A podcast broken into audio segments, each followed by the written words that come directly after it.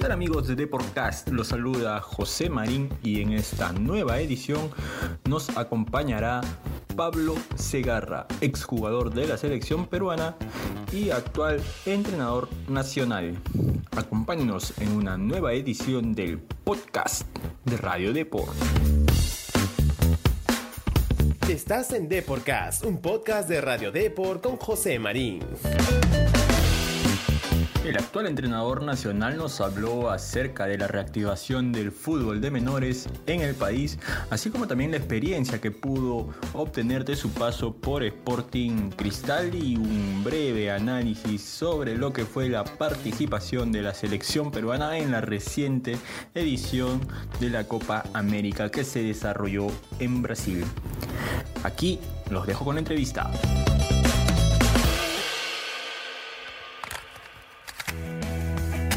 Bienvenido Pablo Segarra a Deporcast. ¿Qué tal? ¿Cómo estás? ¿Qué tal? ¿Cómo vas? Bien, Pablo. Pablo, te vamos a explicar un poquito cómo es la, la, dinámica de inicio de este programa. Vas a tener que llenarnos una, una ficha de presentación. Te voy a hacer breves preguntas para que me respondas en una palabra nada más. Nombre completo. Mm, Pablo César Segarra. Edad y profesión. 48 años, director técnico profesional. Su hobby. De Fórmula 1. Perfecto. Canción favorita. Mm, canción favorita. Ah, lo maté, lo maté con la canción. Bueno, gracias, gracias por, por respondernos esta, esta ficha de datos. La canción va a quedar pendiente para el final de, de la entrevista, entonces, para, para, poder pensarlo un poquito más. Este, Pablo, cuéntanos un poco pues lo que vienes realizando en estos días y, y de hecho los proyectos que, que me imagino debes tener para un futuro cercano. A ver, eh, lo, principal dentro de, estos tiempos es un poquito seguir eh, al tanto de lo que pasa con nuestro fútbol, con lo que hemos podido ver últimamente en Copa América, en, lo que es también una parte de, Eurocopa. Y, y, a la espera, ¿no? Siempre ahí intentando estar muy al tanto de situaciones que pasen como cursos o situaciones, conferencias, siempre todo relacionado al fútbol. Y luego, por otra parte, también eh, dándole un poco más de tiempo a, al tema de mis empresas, ¿no? Así que más o menos eso es lo que en estos tiempos ando, ando haciendo, ¿no? Perfecto. Pablo, se me hace imposible no, no llevar esta entrevista un poco por el lado del fútbol formativo debido a, a la experiencia pues, ¿no? que manejas en el tema. Hace poco se dio a conocer la posibilidad de reactivar los torneos de, menores en el país tras largos meses después de inactividad por, este tema de la pandemia, seguramente impulsados también por el pedido que hizo Gareca en, en la última conferencia de prensa post Copa América. ¿no? ¿Qué tanto crees que se ha perdido en estos meses con la inactividad de los chicos? Bueno, a ver, eh, por, por, una parte es una, una situación comprensible uh -huh. por, por, el tema que, por la coyuntura que vivimos, eh, el tema sanitario, y, y, ha habido muchas complicaciones, ¿no? No solamente en lo que es fútbol de menores, ¿no? sino en, en muchas etapas, inclusive los, los chicos del colegio pues no pueden eh, hacer el, sus estudios presenciales y ese es un tema ya netamente a nivel de, de salud del ministerio que, que tiene esos, esos parámetros. Y luego, eh, más allá, yo creo que del pedido de, del técnico de nuestra selección absoluta, yo creo que hay un grupo de trabajo de la federación que, son los realmente encargados de, de esta situación, ¿no? de de darle un estudio exhaustivo de, lo que sucede en estos momentos y, y, darle, en este caso, respuesta, ¿no? Parece que hoy en día eh, se va a reactivar una categoría y yo me imagino que luego del estudio eh, que han realizado, el análisis, pues me imagino que, que, será para ellos lo, lo más conveniente. Exacto, nosotros manejamos una información que obviamente no, no compartimos, pero de hecho sí entendemos, ¿no? Porque también hay que ponerse un poco en, en el lugar de, de, estos chicos que han venido entrenando varios años, luego me imagino que por el temor a perder todo lo ganado en, los últimos meses han tenido que realizar entrenamientos y competencias de, de manera un poco clandestina, como, como se podría decir, para, para precisamente no perder todo esto que habían ganado, ¿no? Toda esta experiencia, todo este roce que de hecho los podía perjudicar a, en un corto plazo con los futuros campeonatos que iban a, afrontar, ¿no? La pregunta va un poco por el lado de, de qué tanta diferencia hay entre estos chicos que de hecho han tomado un riesgo para poder seguir entrenando y los chicos que, han quedado en la inactividad completa, ¿no? ¿Va a estar, crees que esté muy marcada esta diferencia al momento de retomar los torneos o crees que, que este tema de no tener competencia oficial haga que todo esté parejo en el reinicio? Bueno, sí, como, bien dices, ¿no? hay, hay chicos que, que han optado por esa por esa línea ¿no? de, poder o intentar seguir eh, en actividad. Eh, cierto que a nivel colectivo mm, no estaba permitido, pero bueno, eh, han corrido esos, esos riesgos y hay otros que han parado, como bien dices, también de una manera total. una vez, lo que sí está claro es que esa camada de chicos están perdiendo prácticamente ya no el año pasado, casi este año también, vamos a hablar ya de, dos años, y, eso también perjudica a lo que es eh, una de las normativas en el fútbol profesional, ¿no? el tema de la, de la bolsa de minutos. Exacto. Son chicos que, que van a perder mucho tiempo, algunos equipos de alguna manera sé que han intentado eh, cobijar a algunos de los chicos que me imagino consideran con más potencial y incluirlos en su en su equipo profesional para que tengan actividad, ¿no? Pero la gran mayoría sí va a ser un poco complicado. Hay que tener mucha paciencia en este retorno eh, paulatino del fútbol de menores, pero sí de alguna manera eso se va a tener que sentir en algún momento. Exacto. Paul, tú tuviste bajo tu cargo a varios deportistas que han ido creciendo con el paso de los años, ¿no? Porque has estado en, en la etapa formativa en el Sporting Cristal. De hecho, me imagino que debes tener rondando ahí algún nombre, algunos tal vez que se te vengan a la cabeza en estos momentos de futbolistas que hayas tenido la oportunidad de trabajar con los que hayas tenido la oportunidad de trabajar en, en menores y que ahora estén mostrando tal vez un crecimiento importante o de hecho si es que hay alguno con el que hayas trabajado y, crees que nos pueda llegar a sorprender en los próximos años?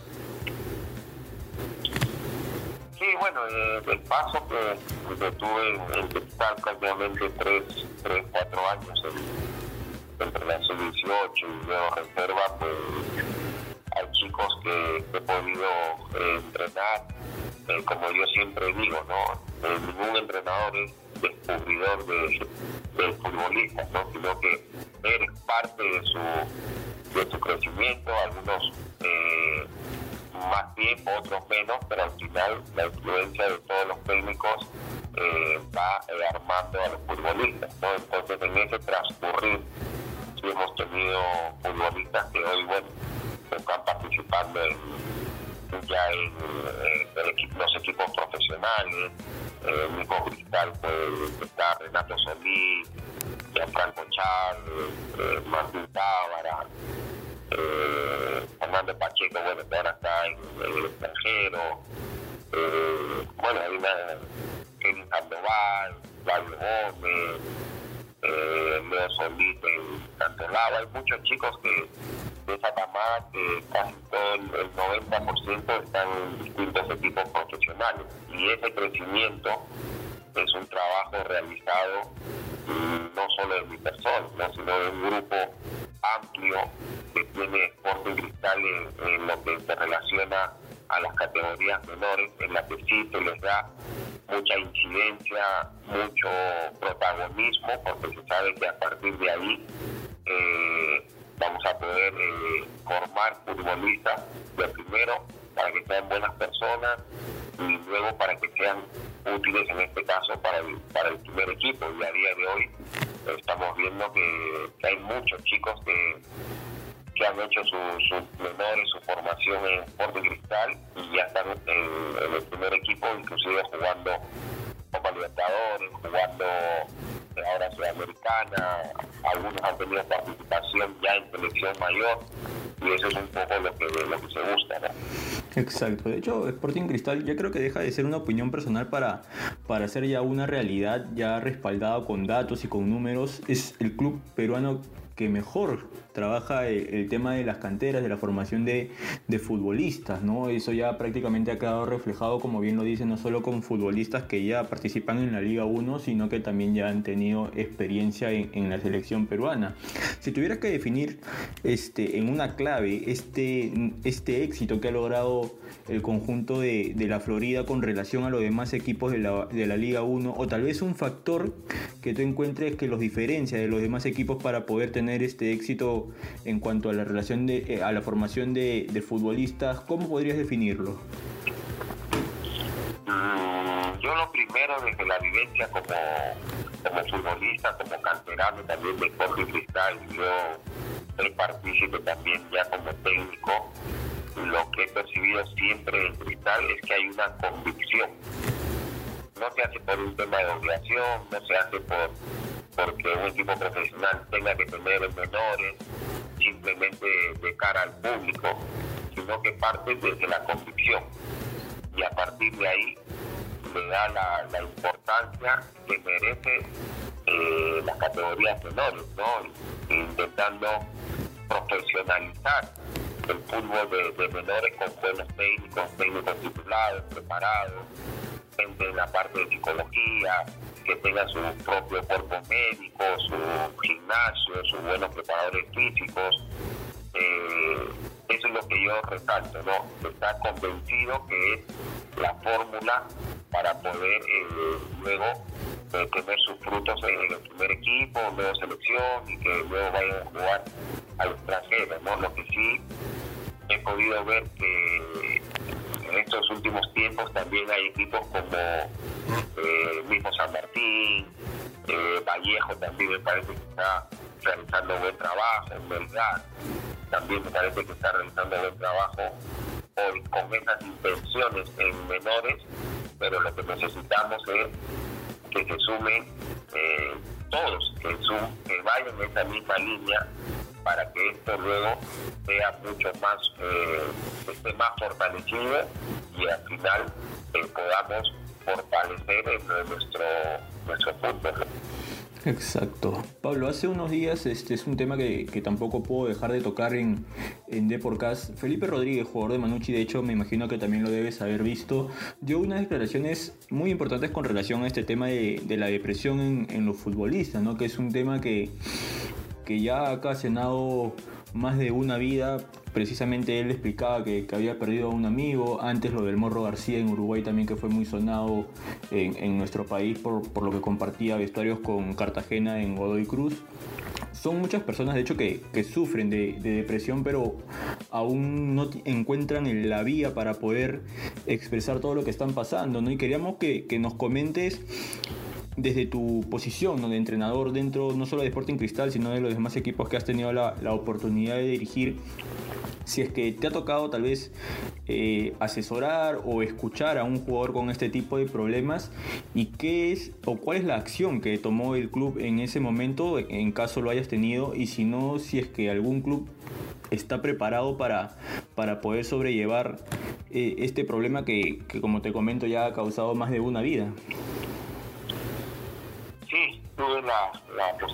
también de, escuchar ahí luego del partido eh, el comentario eh, que realizaba este, este chico de, algunos compañeros que, había tenido lamentablemente ese final eh, infeliz. Lo que sí está claro es que eso es una, una realidad, no solamente en el fútbol, pero ya pasándonos netamente en el fútbol, pues hay muchos casos que suceden de depresión y eso si no es bien tratado pues puede llegar a consecuencias eh, fatales, ¿no? Y eso es lo que no se quiere.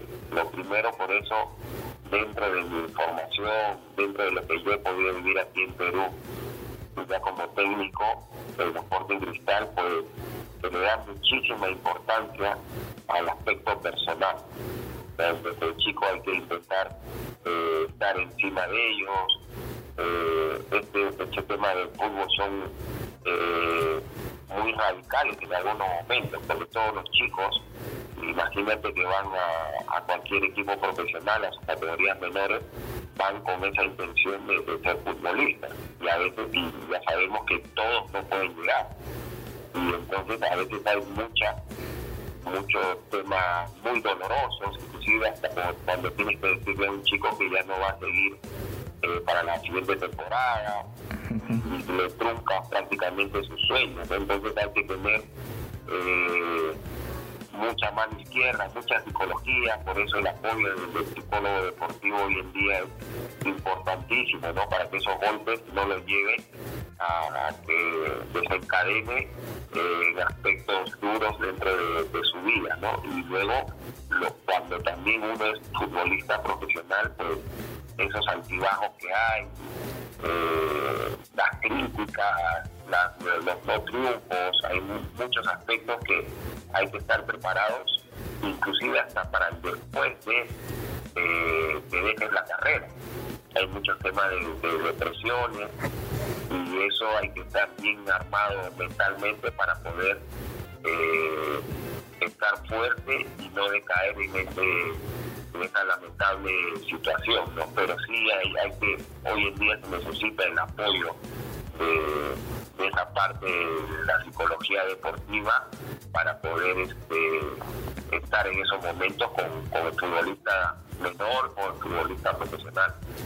Exacto. La última, Pablo, para, para no quitarte más tiempo y de hecho agradecerte por los minutos brindados a, a Deporcast.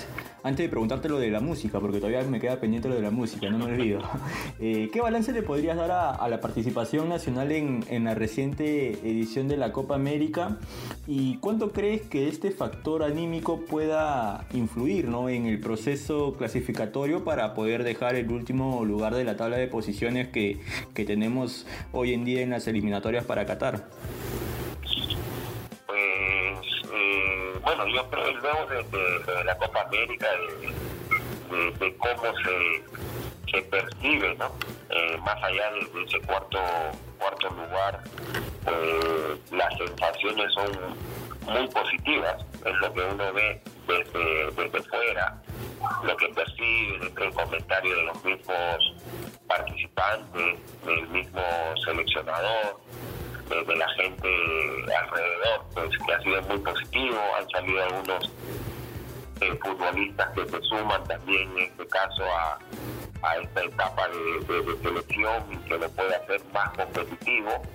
Y luego sí está claro que hay una realidad, es que, no estamos bien colocados eh, en las eliminatorias, ¿no? Pero yo creo que luego de esta Copa América que ha venido en muy buen momento, en un momento que el equipo parece va a retomar nuevamente esa, ese estado anímico óptimo y afrontar partidos por supuesto complicados, pero sí eh, mentalmente eh, yo creo que mucho más fuerte. Así que esperemos que, que retomemos esa senda.